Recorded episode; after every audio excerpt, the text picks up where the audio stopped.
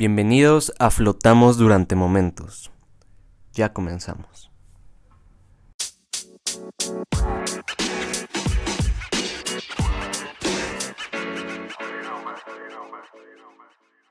Capítulo 1. Semblanza histórica de la mujer. Muy buenas tengan mis queridísimos radioescuchas. Em, el día de hoy vamos a darle inicio a un proyecto o a un programa que desde hace mucho tiempo ya tenía en la mente y que hasta el día de hoy se ha podido materializar. Este proyecto se denomina Flotamos durante momentos. Es un podcast cuya temática es traer un invitado semanalmente, platicar de un tema al azar, de cualquier índole como si fuera una conversación normal de amigos. Y pues nada, esperemos que les guste esta temática y sean bienvenidos al primer maravilloso programa de Flotamos durante momentos. Y qué mejor que con una invitada bastante especial. Estamos hablando de nuestra queridísima Jocelyn. Un aplauso, por favor. Hola. ¿Cómo estás el día de hoy, José? Pues estoy muy bien, muchas gracias. Muy contenta de estar en tu podcast el día de hoy. Sí, no, quienes estamos contentos es aquí el equipo de grabación y yo. muchachos? Claro que sí.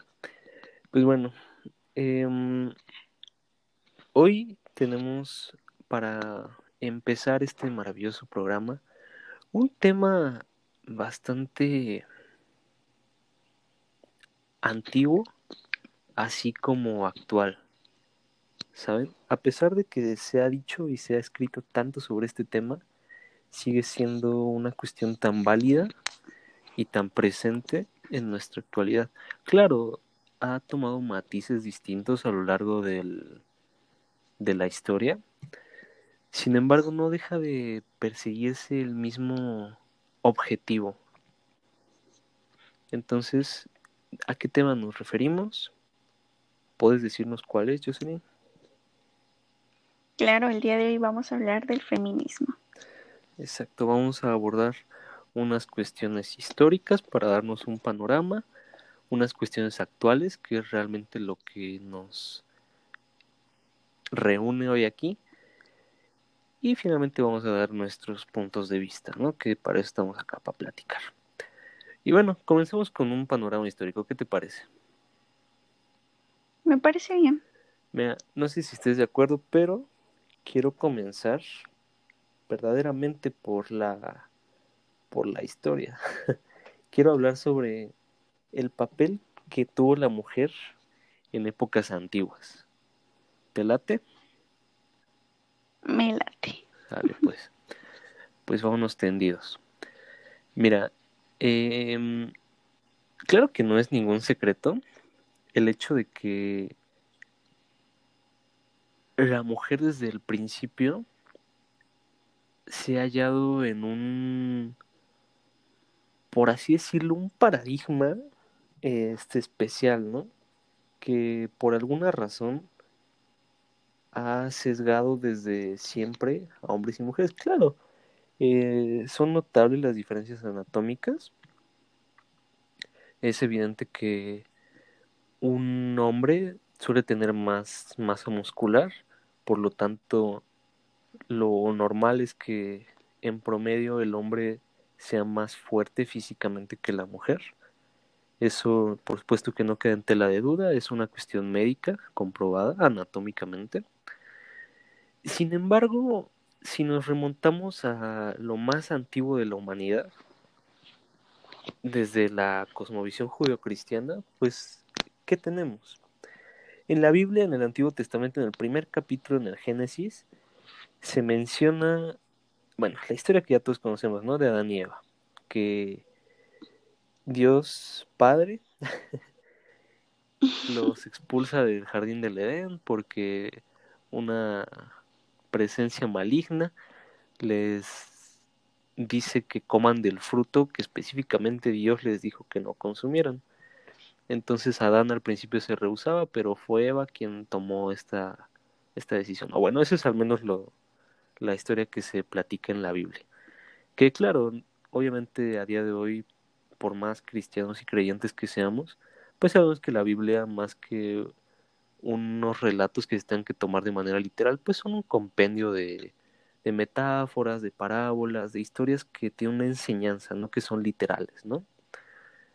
Entonces, aquí mi pregunta después de esta grande introducción, mi pregunta aquí, la primera con la que vamos a arrancar hoy, yo sé, ¿tú qué piensas de este primer, de esta primer mención, por así decirla, histórica hacia el sesgo entre el hombre y la mujer? Bueno, yo creo que desde siempre, desde la prehistoria, desde lo que tú comentabas de lo que se marca en la Biblia, siempre a la mujer creo que se le ha dado como ese papel inferior al hombre. Y, por ejemplo, en este caso de la Biblia, considero que el hecho de que marquen a Eva como como que fue la que tomó la iniciativa de tomar el, de consumir el fruto prohibido, eh, es un claro ejemplo de que pues a la mujer siempre, nunca se le ha dado como tanta importancia. Nunca se le ha dado tanta importancia. Yo creo que más que importancia es como que nunca, bueno, que desde el principio, bueno, dicen por ahí que la historia es de quien la escribe, ¿no? Entonces, pues en algo estamos de acuerdo que Dios no escribió la Biblia, ¿no? Fue el ser humano quien, a raíz de las enseñanzas o de como tú lo quieras ver, pues ya se, se trata de plasmar, ¿no? Pero, claro. pero, este, pues no fue Dios. Entonces, te repito, dicen que la historia es de quien la escribió. Entonces, ¿qué nos asegura que no fue un hombre quien en algún punto de la historia dijo, ¿sabes qué? Al Chile vamos a hacer que sea Eva la culpable, que por una mujer toda la humanidad tenga que pagar. Porque de hecho hasta en algún punto de, ese castigo se relata, ¿no? Que Dios le dice que a partir de ahora va a sufrir cada vez que dé la vida, que dé a luz. O sea, eso es ya una cuestión mmm, digo, no quisiera describirla como sexista, pero, pero ya es como de un, a ver, tú mujer tienes la capacidad de dar vida a, a raíz de tu cuerpo, pero te va a doler. O sea, ya es como un, vas a sufrir por ser mujer prácticamente, ¿no? ¿Tú qué piensas? Claro. Sí, pues yo creo que es, creo que es yo también considero que, bueno, la, la Biblia pues evidentemente no fue escrita por Dios, creo que fue más bien como una cuestión de tratar una, de dar una explicación de eh, la aparición del hombre, del mundo, etcétera.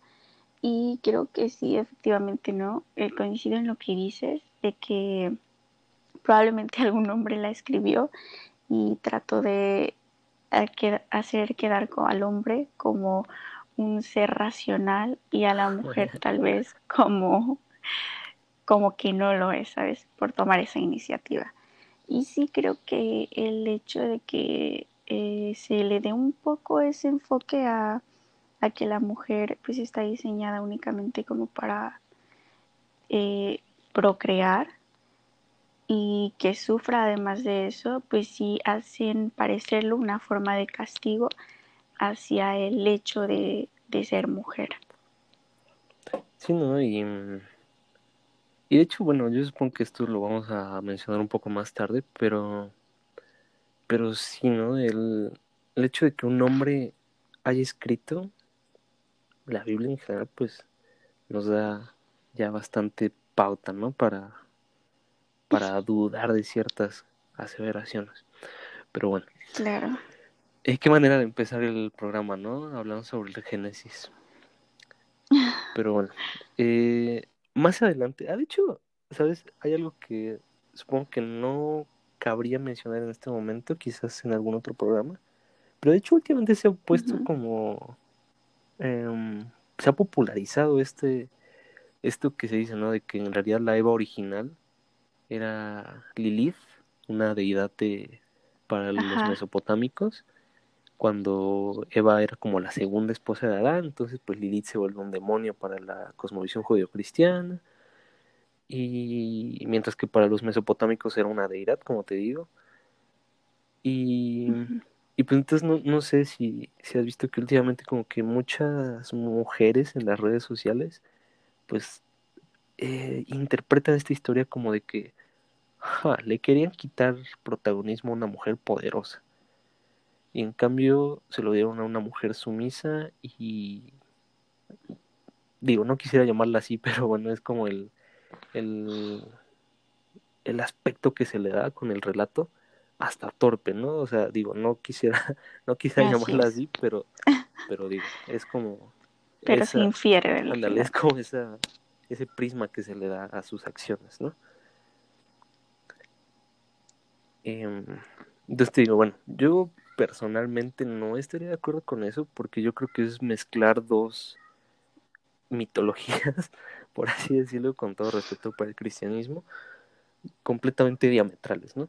Es como decir, ah, sí, Quetzalcoatl era un Zeus después volvió Jesucristo, o sea, como que es algo muy distinto, ¿no?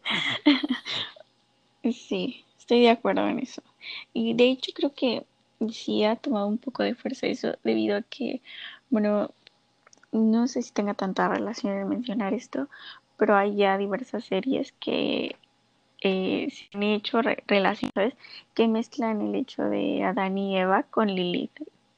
Y sí está muy de trend ahorita. Y creo que sí se le da ese... Inclusive, por ejemplo, en esta serie que te menciono, pues sí se le, se le menciona a Eva incluso como, pues, como dijiste tú, ¿no? bueno, como se infiere de una persona tonta. Tontita. ¿Recuerdas el nombre de la serie? Sí, eh, es las... Ay, pero no recuerdo bien. Es algo de Sabrina. La bruja adolescente. Ajá, la bruja adolescente. no, en verdad abordan ese tema. O sea, Lilith es súper inteligente, sabe cómo gobernar el infierno, trata de, este, de quitarle, eh, el destronar a al rey de, del infierno. y, o sea, sí se, así es, ¿no? Y sí se marca como una persona muy, muy fuerte, muy imponente, al contrario de, de, Eva, que inclusive le hacen hasta burla un poco. Es moñita y pequeñita, ¿no? Y sí. Pues sí, eh, bueno, sinceramente yo no... Ajá, perdón. No, no, continúa. Si esto ya es un poco más adelante, hablando en cuestión de prehistoria.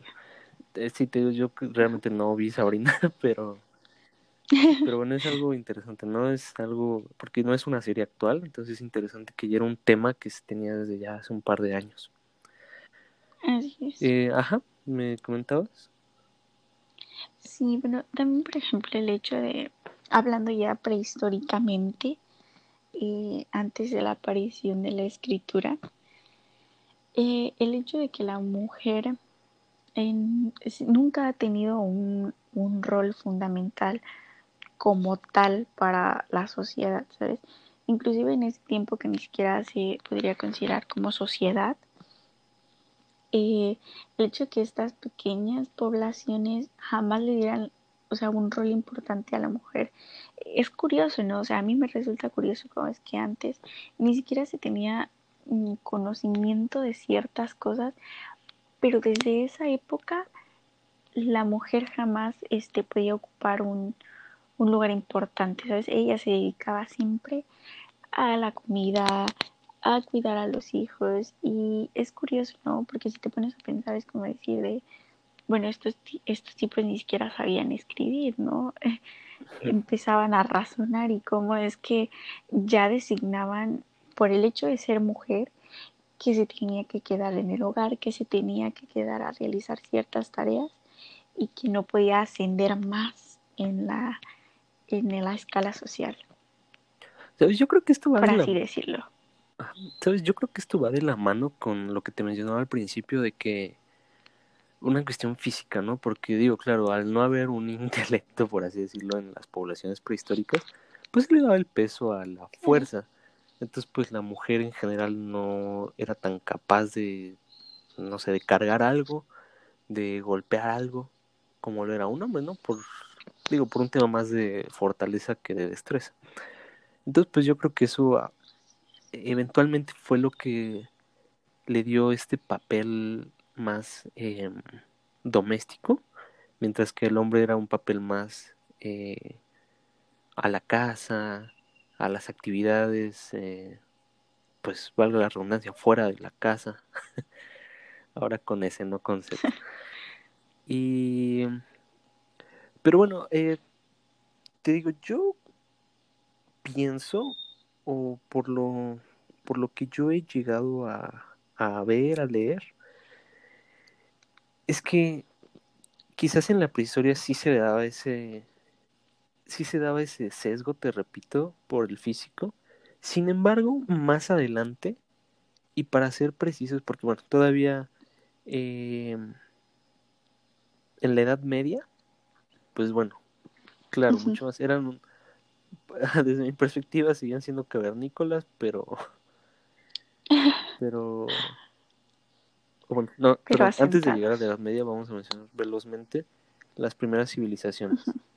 Digo, eh, era el mismo fundamento que el hombre hacía las tareas fuera y la mujer las tareas dentro del hogar, ¿no? Eh, inclusive los niños de bebés con la mamá, de niños adolescentes con el papá, etcétera. Y si era niña, pues bueno, se ha pasado más en la casa, ¿no? Inclusive han habido evidencias de que esta, estas prácticas pues han sido desde el principio, ¿no? Entonces, pues esta, este sesgo se mantiene todavía en la época antigua, las primeras civilizaciones, este, pasando por, inclusive por cuando ya se empieza como más los primeros avances de la ciencia y la tecnología, ¿no? Con, con ya las civilizaciones asentadas propiamente, recordemos Mesopotamia, Egipto, India, etcétera, China. Sin embargo, yo creo que el primer el primer momento del empoderamiento ya propiamente fue quizás en Grecia, donde, claro, había una parte de la población como en Esparta que se le daba igual una importancia muchísimo mayor al físico, pero también ya se empezaba a, a dar una importancia al punto, al tema mental, ¿no? Por ejemplo, hay una película, sinceramente no recuerdo el nombre en este momento, donde se retrata una escuela griega e inclusive la maestra es pues una mujer y es ella quien enseña geografía, quien enseña filosofía, etcétera. Entonces, pues aquí yo pienso que es este esta importancia mental, esta importancia del intelecto lo que ya pone a la mujer a la par del hombre, ¿no? Porque claro, digo, aunque es una cuestión anatómica que el cerebro del hombre pesa más, por supuesto que ambos tienen las mismas funciones y puede haber mujeres muchísimo más brillantes que los hombres y hombres muchísimo más brillantes y hombres muchísimo más eh, lerdos y mujeres igualmente con la misma condición. Eso ya es una cuestión más eh, individual, ¿no? Pero, pero desde el punto de vista general, pues tanto hombre como mujer son igualmente capaces mentalmente, ¿no? En un escenario normal. Entonces los griegos dan esta importancia, lo cual pues ya sabemos que en Roma se ve emulada la cultura griega, no tanto, pero, pero igualmente. ¿Y tú qué piensas de este, este cambio? Pues la verdad es que yo no diría que, ok, sí entiendo el punto de que es una aparición de la mujer, se le da un poco más de relevancia, ya no solamente se asocia con el hecho de labores domésticas, ya se asocia un poco más, como comentas, al hecho del intelecto, de transmitir este eh, pensamientos, ideas, conocimiento.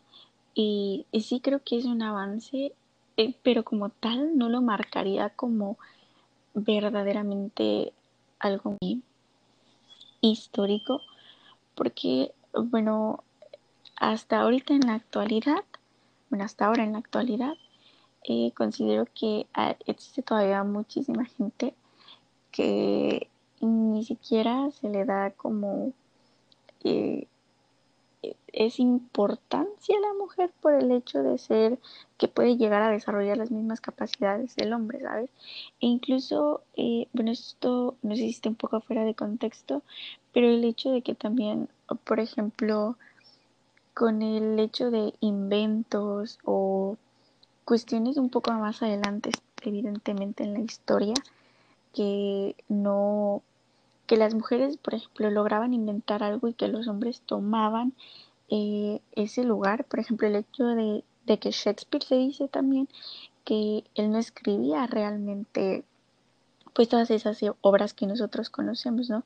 Que las escribía su, su pareja, pero como por el hecho de ser mujer, no se, no, no podía ser ella quien los publicara, pues porque no se le iba a dar tanta importancia como la de un hombre, ¿sabes? Entonces, por ese lado yo creo que no, no lo marcaría como algo histórico, sí reconozco que empieza la mujer como a participar un poco, mm, pero no consideraría como que fue verdaderamente que el empoderamiento femenino, por así decirlo, ya se viera, ¿no? Se viese reflejado en la sociedad. Ah, sí, claro, yo creo que no es tanto como el boom, pero bueno, yo pienso que es la primera piedra, ¿no? Y sí, precisamente continuando en la línea del tiempo, pues pasamos ya a la época de Jesús, ¿no? Donde de una u otra forma, bueno, si nos remontamos otra vez a la Biblia, pero ahora en el Nuevo Testamento, Claro que la mujer ya tiene un peso bastante sustancial, ¿no? A comparación de la antigüedad. Me explico. Eh, en varias partes de la Biblia, pues se le da una importancia a María Magdalena. Eh, digo, hay personas quienes dicen que se señala que era pareja de Jesús. No nos vamos a meter con eso porque no lo sabemos. Pero bueno, se le da una importancia ya en el relato. Luego también eh, Verónica, no sé si recuerdas que en el Via Crucis es quien seca la cara de Jesús. Bueno, ella también tuvo un papel importante. Pero sobre todo, eh, la, la estrella o el personaje femenino primo, supremo, principal, pues por supuesto que es la Virgen María, quien, de, hecho, eh, al momento de bajar a Jesús de la cruz, José, me parece que no estoy seguro si ya había muerto o si, o si tuvo una importancia muy, o una participación muy irrelevante. Digo, o sea, el simple hecho de no saber dónde estaba, pues ya da mucho de qué hablar, ¿no? Sin embargo, fue la Virgen María quien desde siempre en el Nuevo Testamento fue el personaje principal, ¿no? Quien apoyaba a Jesús, quien tenía como las participaciones fundamentales, por ejemplo, posterior a esto, cuando baja el Espíritu Santo, que sea el Pentecostés, bla, bla, bla, es la Virgen María quien está con los apóstoles, ¿no? O al final del Apocalipsis, es la Virgen María quien derrota a la maldad, ¿no?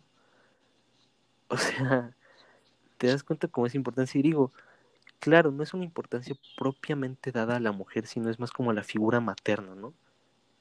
Lo cual, lo cual, no me dejarás mentir, no está separado, no está peleado.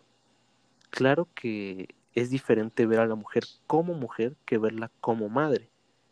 Sin embargo, una cosa lleva a la otra.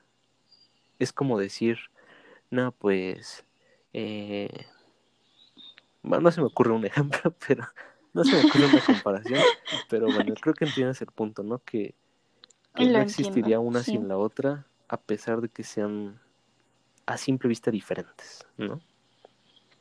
Claro. ¿Qué piensas de este papel como de la madre ya como tal? Ay, bueno, ¿qué te digo? Yo creo que... Ay, no lo sé. O sea, yo... Yo creo que esto va mucho como a, a la cultura, a lo que se nos ha inculcado, ¿no? Y tal vez yo lo piense mal, ¿no? O le estoy dando un enfoque diferente. Pero creo que esto tiene mucho que ver con la forma en la que se nos ha educado a la mujer de que pues nuestra importancia radica en el hecho, en, el entorno familiar. ¿Me, ¿Me doy a entender? Sí. O sea que sí, ¿no? O sea, yo siempre, yo creo que así lo veo, como que la, importan que la importancia de la mujer radica en su capacidad de ser madre, en su capacidad de, de esto.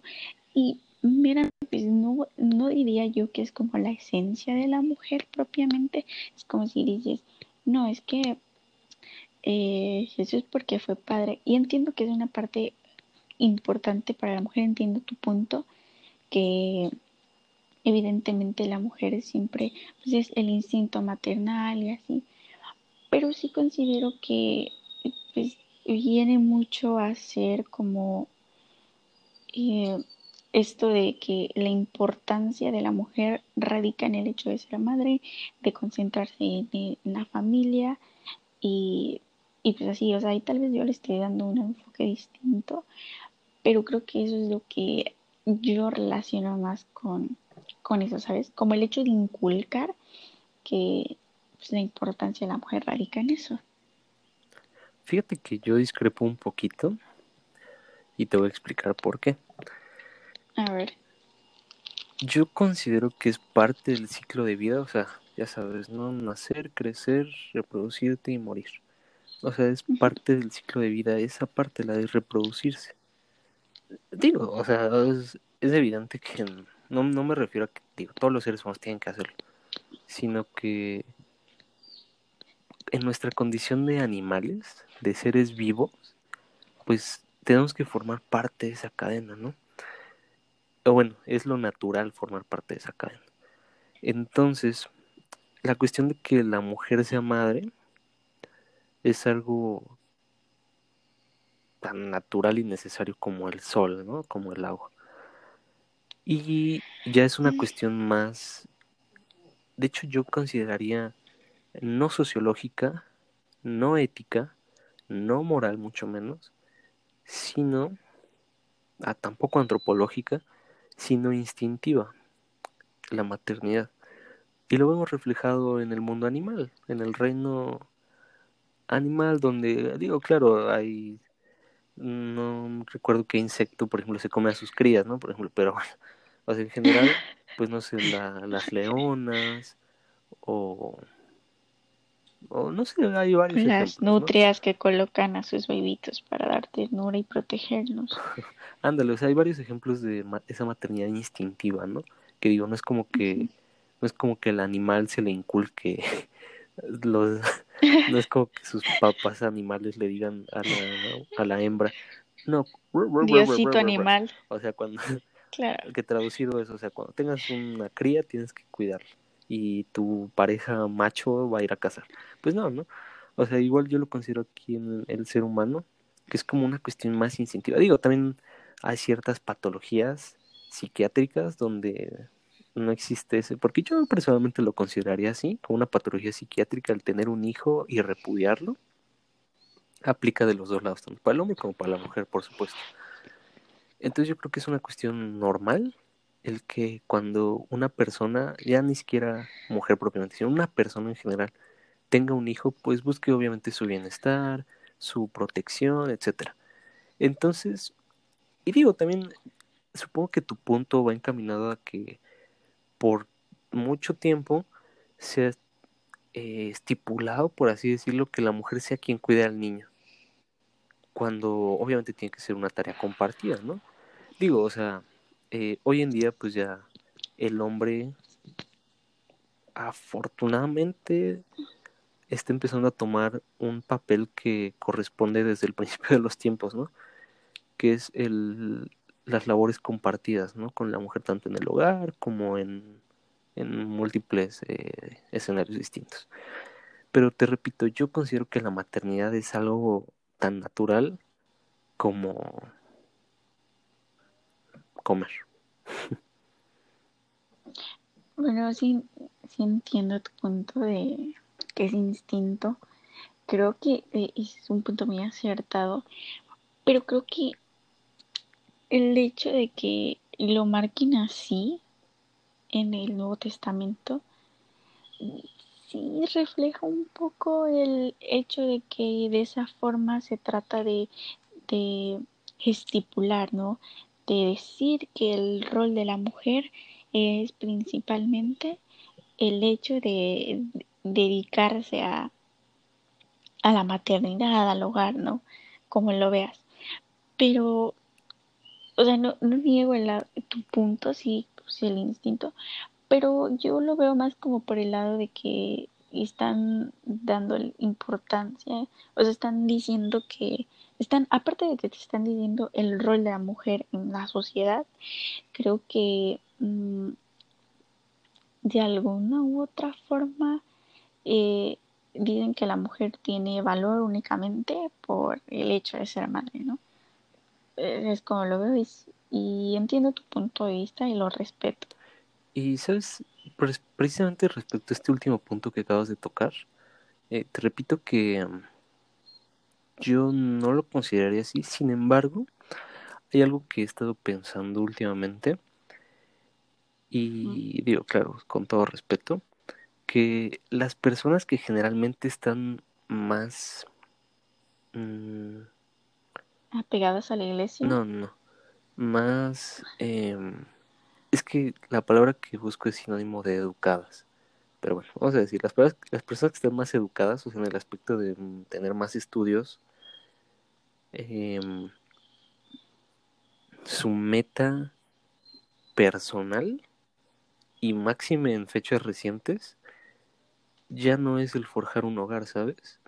Digo, no, no hablo, no hablo por todos, es una cuestión, te repito, ya individual, pero pero es algo que ha tomado fuerza últimamente, que, que las personas con mayor grado de estudios, pues por supuesto que busquen una superación profesional, ¿no? Un trabajo bien remunerado, eh, una seguridad, em, e, una estabilidad económica más bien, etcétera. Entonces, algo también, que también he notado y te repito, es con todo respeto que hay personas quienes no tienen metas profesionales tan arraigadas, por lo que su meta primordial se convierte en tener un hijo. Entonces, digo, o sea, por ejemplo, con todo respeto, yo lo he visto eh, reflejado en ciertas personas con las que conviví en algún punto de mi vida, eh, donde digamos que hay varias quienes a sus 20, 20 y tantos años, ya tienen hijos. Y ese es como su non plus ultra y por supuesto que no tienen en mente estudiar una carrera universitaria, por supuesto que no tienen en mente conseguir un trabajo, etcétera. De hecho, quiero hacer esta mención que me pareció curiosa. En Facebook envié una publicación, no era una amiga mía, no era una conocida, era una publicación de esas que aparecen, que las páginas comparten porque les parecen eh, graciosas, curiosas, etcétera. Donde esta chica eh, subía un dibujo de una madre con su hijo y ponía una descripción, digo, por decirte algo, no recuerdo exactamente, pero era como del estilo de. Y muy bien, bandita, ya se acabó el desmadre es hora de ponernos las pilas y hacerlo por nuestros morritos. Fin de la cita. Entonces, pues ahí tú te das cuenta como estas personas, para ellas su, entre comillas, fin del desmadre es tener un hijo, ¿no? Mientras que para otro grupo de personas su, entre comillas, otra vez, fin del desmadre es el entrar en la universidad, no, bueno, deja tú entrar en la universidad, salir de la universidad, ¿no? Porque, claro. digo, bueno, entrar a la universidad ese es otro tema, salir de la universidad, o sea, ya enfrentarte al mundo real, ¿no? En la que sea tu profesión o tu preparación universitaria o tu preparación en general ya es enfrentarte a problemas reales, ¿no?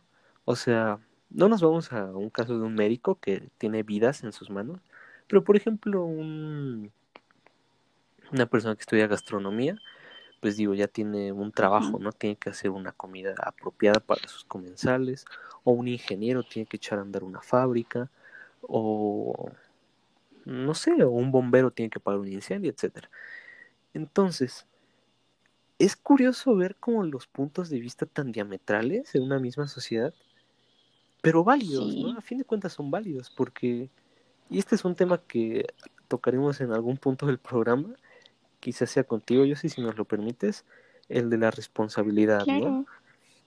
Que tienen diferentes puntos de vista, y quizás nos estamos desviando un poco. El punto es que eh, yo pensaría o yo quiero imaginar que no es la maternidad el fin último de la mayoría de la gente, y menos hoy en día. Claro, pueden estar combinados ambos, tanto la maternidad como la superación profesional. Sin embargo, yo considero eso, te repito, que no es algo ya hoy en día tan arraigado como antes. Sí, coincido en tu punto. Creo que es un muy buen punto. Y, y sí, o sea, yo tampoco creo que sin juzgar y, yo no culpo, ¿no?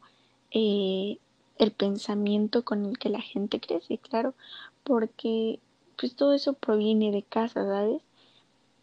Yo creo que todo influye, no influye mucho en el entorno en el que crezcas.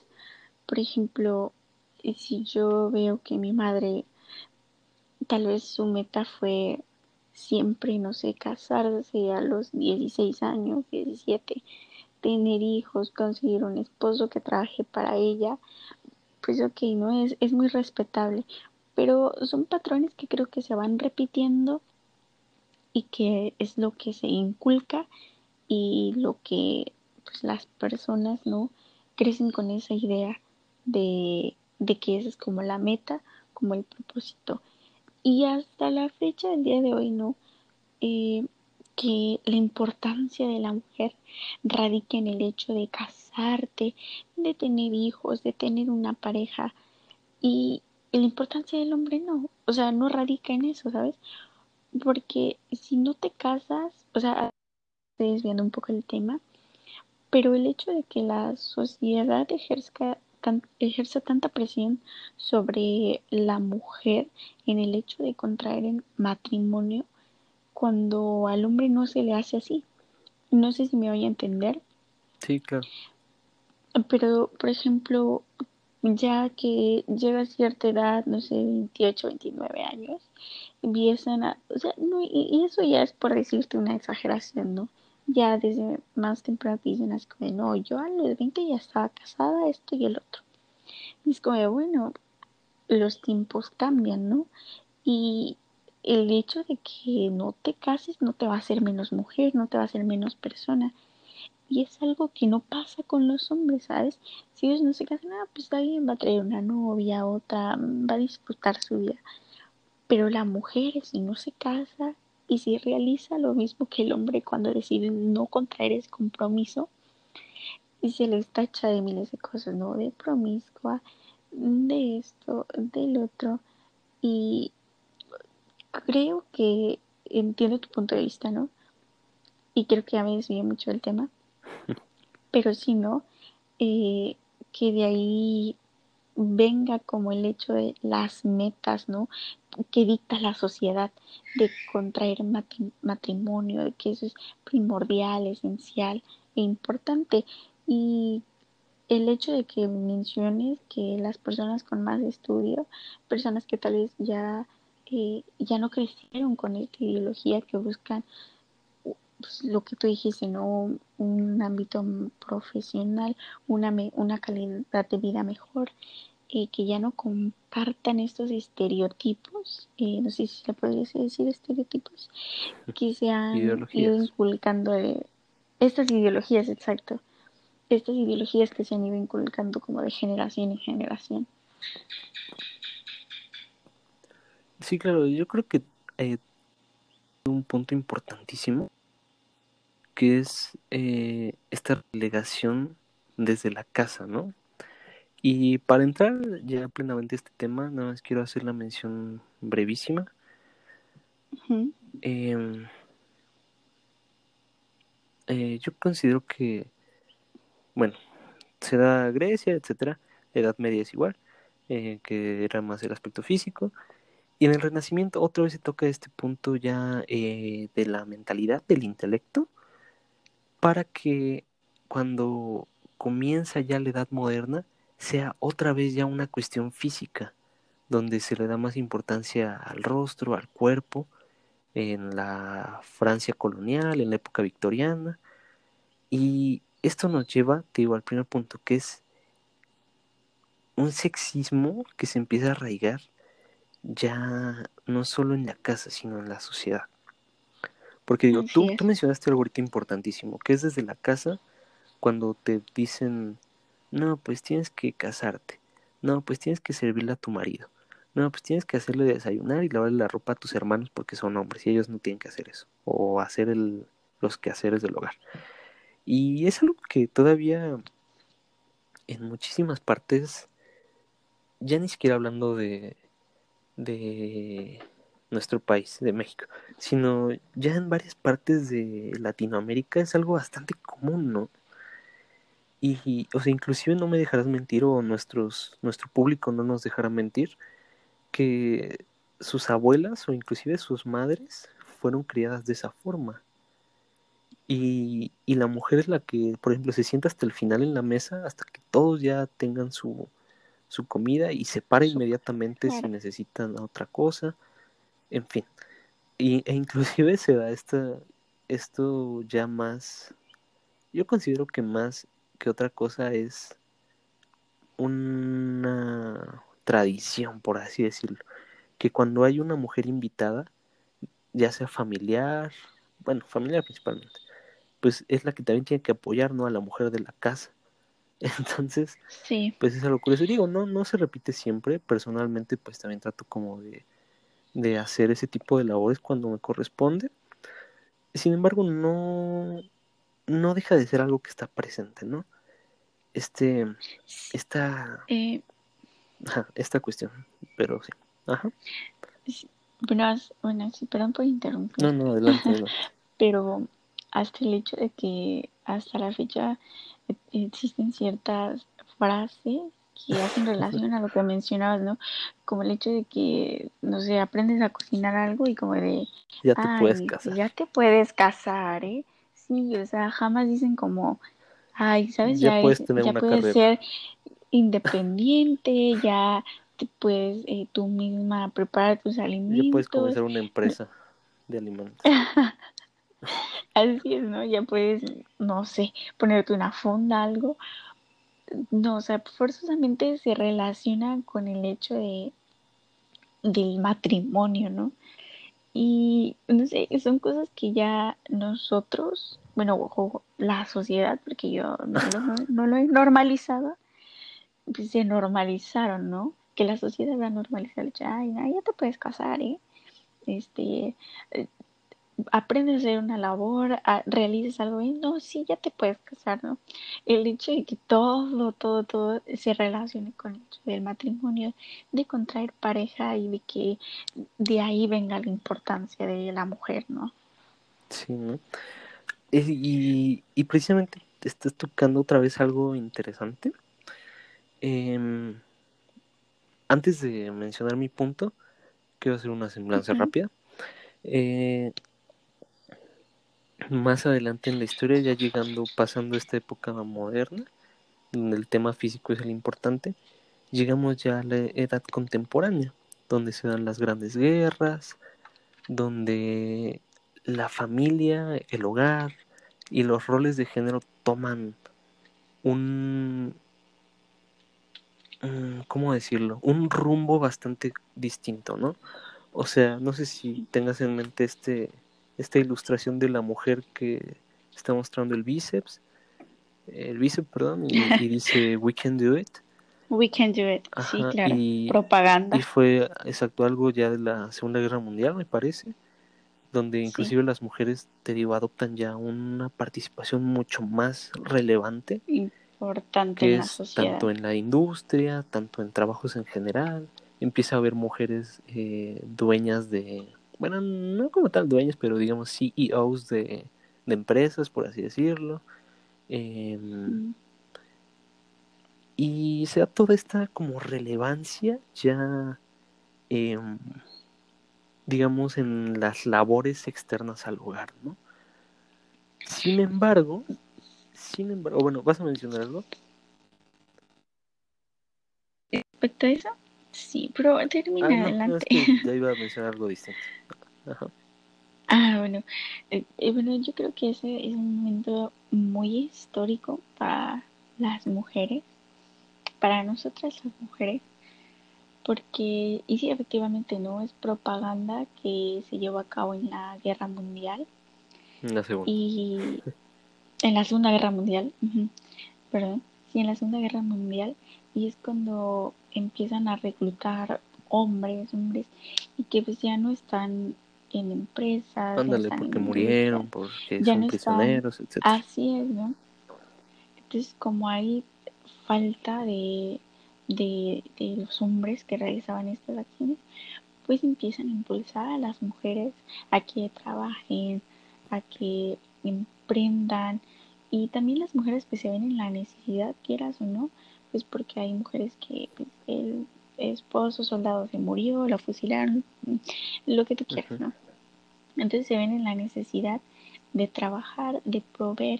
Y esto yo creo que es algo muy importante porque conduce a muchas cosas, ¿no? Conduce principalmente a, a la participación de la mujer en la sociedad, más allá de la cocina, del hogar, ¿no? Ya propiamente la mujer trabajando, emprendiendo, empoderándose y el hecho de que venga acompañado del voto, ¿no?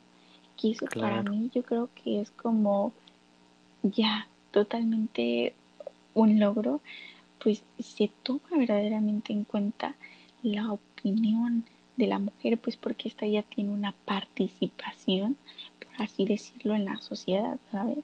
Yo creo que eso es algo muy histórico, muy importante en, en la historia de, de la participación de la mujer. Y al mismo tiempo, no sé si compartas esto, yo supongo que sí.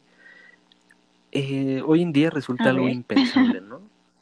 que cómo es posible que no sé, o sea que, que se minimizara tanto una opinión, ¿no? Solo por ser del otro claro.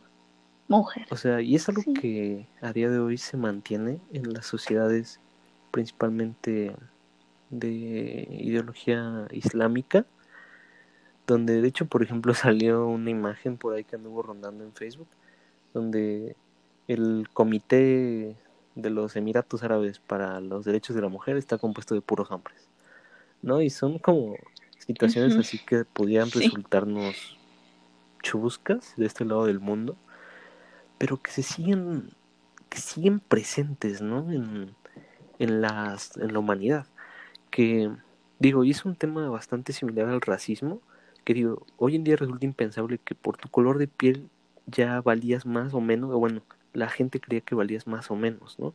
O que tu opinión contaba más o menos. O sea, digo, no sé si a ti te pasa igual, pero a mí me genera muchísimo ruido que, que dijeran, no, pues tú por ser mujer no puedes opinar, no puedes votar, no puedes elegir quién te va a gobernar. ¿Sale? Porque tu opinión no cuenta, porque no tienes pipi. Que es exactamente lo mismo decir, tú no puedes opinar, tú no te puedes sentar con los blancos porque eres un negrito, ¿sale? Entonces te vas para el fondo.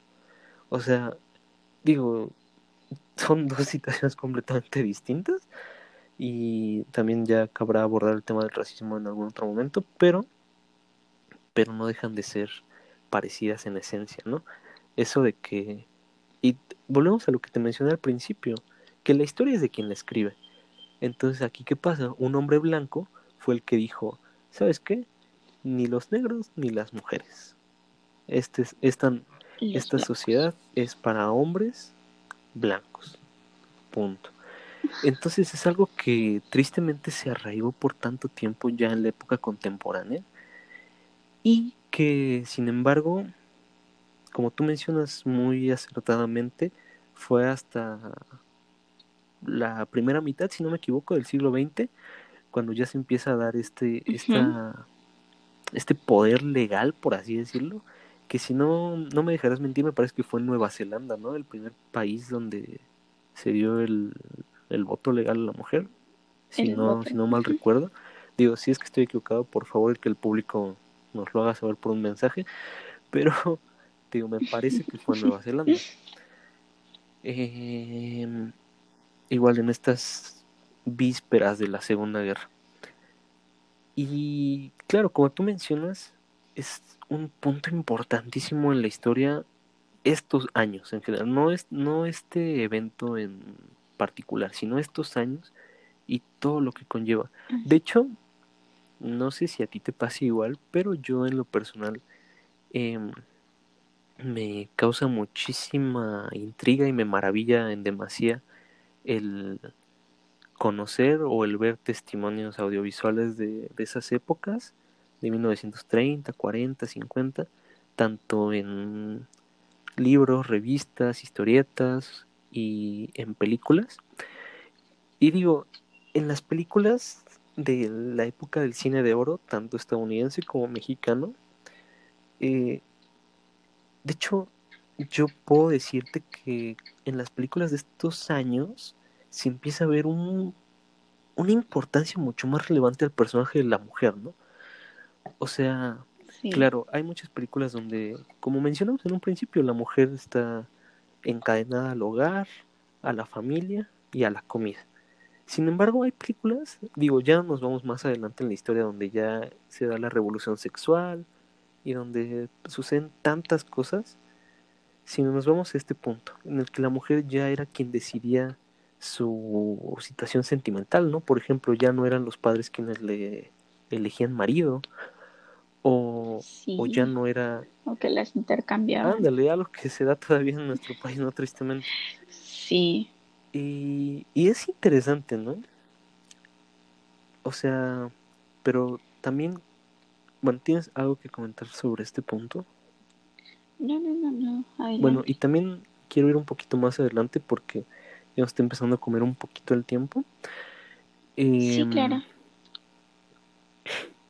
Yo quiero también mencionar que, como te había dicho hace un par de minutos, en la época moderna, o sea, por ahí de, de la Revolución Francesa, de la época victoriana, bla, bla, se da esta importancia tan dura, tan fuerte hacia el físico, ¿no? Donde ya era la mujer voluptuosa, la mujer hermosa, la que realmente estaba por encima del resto de las mujeres. Y entonces aquí ya no hay un sesgo entre sexos, sino ahora hay un sexo entre las mismas mujeres. Mismas mujeres. Y esto, tristemente, a día de hoy sigue manteniéndose. Digo, claro, no pongo en tela de duda el hecho de que sea un instinto el buscar tú la pareja más atractiva, porque claro que, de hecho, la misma enciclopedia de la Real Academia define el amor como la atracción sentimental que parte de lo físico. Entonces digo, no pongo en tela de duda eso de que buscamos el físico. Sin embargo, hay de buscar el físico a buscar el físico, ¿no? O sea, que claro que uno, o bueno, todos, sin excepción, hombres y mujeres, nos fijamos primero en el rostro, ¿no? Sin embargo, hay personas, digo, por ambos lados, pero principalmente hombres, quienes le dan una importancia muchísimo más amplia al cuerpo, ¿no? Y, y algo, y es igual un tema histórico, el, esto bastante funesto, bastante triste, que es darle una connotación más sexual, más como un objeto, ¿no? Sí. A la mujer. Sí. Definitivamente yo comparto tu opinión el hecho de que siempre, bueno, no de siempre, pero sí desde, desde el tiempo que tú comentas hasta la actualidad, el hecho de sexualizar tanto a la mujer y que ahorita en la actualidad todos estos problemas que se han suscitado, ¿sabes? Eh, bueno, ya es eso de entrarme a otro, tema, a otro punto que tocaremos más adelante, yo creo. Pero sí, comparto totalmente la opinión de sexualizar a la mujer y también de que la mujer tiene que cumplir tantos estereotipos, ¿sabes? La mujer tiene que ser bonita, la mujer tiene que estar arreglada, la mujer tiene que ser, mm, no sé, o sea, tiene que cumplir tantas cosas que, o sea, si te pones a pensar, dicho eso de los hombres, ¿no? Cuando he dicho que, o sea, a una mujer, la parte de ser, de que la sexualizan, tiene que cumplir muchos estereotipos, cosa que el hombre no, ¿me entiendes? Es a lo que voy. Las mujeres estamos atenidas a aceptar lo, lo que venga del hombre, ¿sabes? No, no importa cómo sea, tú lo aceptas porque él te eligió a ti, por tus cualidades, tus atributos. Y también creo que tocaste un tema súper importante, que es el hecho de que mencionabas, ¿no? Que ahora la competencia, por así decirlo, que se ha creado entre mujeres, que a mi punto de vista es demasiado triste. Mm. Y pues hasta la actualidad prevalece, ¿no? El hecho de que pues, los hombres no sean así, porque la sociedad no lo, no lo ha dictado de esa manera, no nos lo ha llevado a hacerlo. Eh, el hombre es unido, ¿sabes? O sea, realmente no es, o sea, no precisamente unido, pero sí no, no es tan competitivo, por así decirlo, entre ellos mismos. Y creo que eso desde el kinder, ¿sabes? Las niñas, no, o sea, te juro que yo desde el kinder ya como las niñas eh, trataban por ser la más linda, trataban de ser más esto, y porque todo esto viene de casa, viene desde tiempo atrás, del hecho de que se nos sexualice y de que se nos dé como una lista de cosas que, que que se relacionan a la mujer, ¿no? Sí, no, y también de hecho un producto de esto es que hay mujeres quienes a día de hoy pues buscan la aprobación masculina, ¿no? Y digo, aunque, aunque hoy en día pues también este papel de del presentarse, de la higiene, etcétera, pues ya es más de ambos lados. Pues claro, eh, históricamente es más un, una cuestión de la mujer. Pero bueno, em, ya estamos por culminar, faltan un par de minutos. ¿Tienes algún comentario para ya pasar a las reflexiones finales? Mm, pues otro comentario es que tengo muchas cosas que comentar. Bueno, claro, también pues podemos extenderlo a otro programa. Digo, ya no alcanzamos a tocar puntos más actuales, pero bueno, esos ya se prestan para otro programa porque digo, es un tema muy amplio.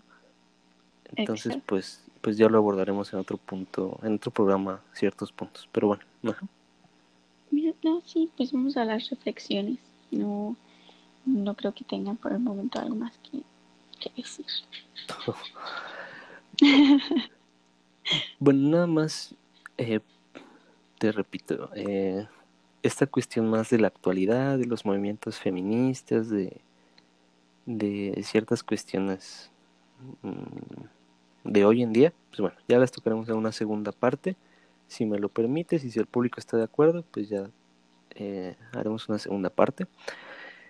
Sin embargo, por el momento yo considero que lo que nos debemos llevar de esta semblanza histórica es que la mujer desde un principio por una cuestión física se halló mermada en una sociedad como tal.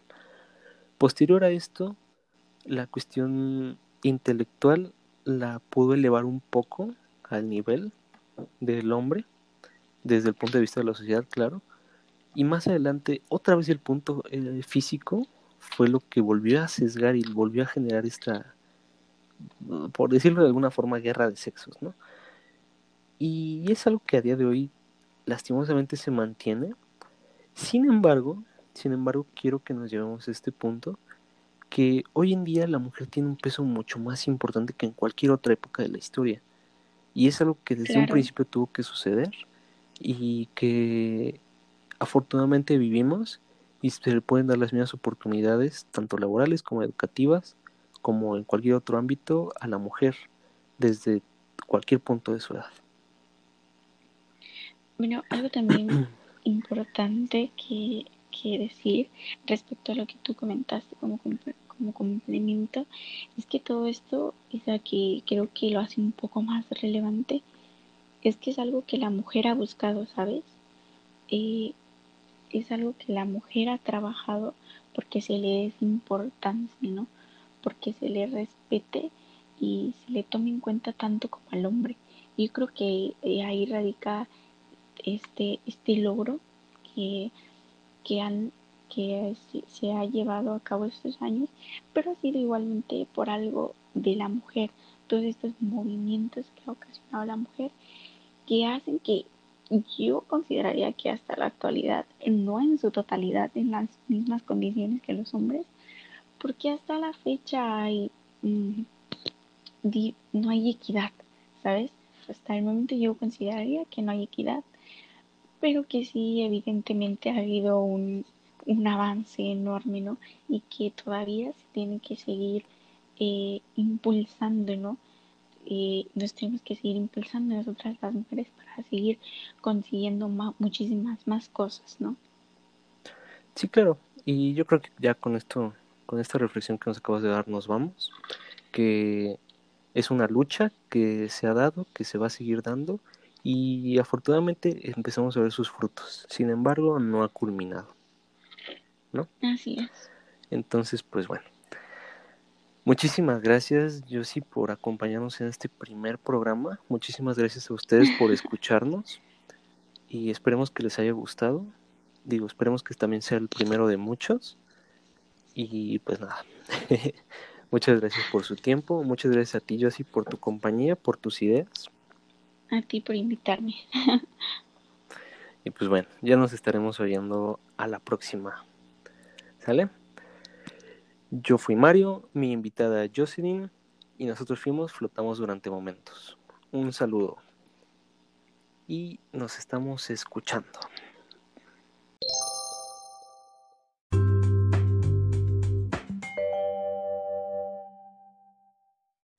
Esto fue Flotamos durante momentos. Esperamos que te haya gustado. Nos vemos a la próxima.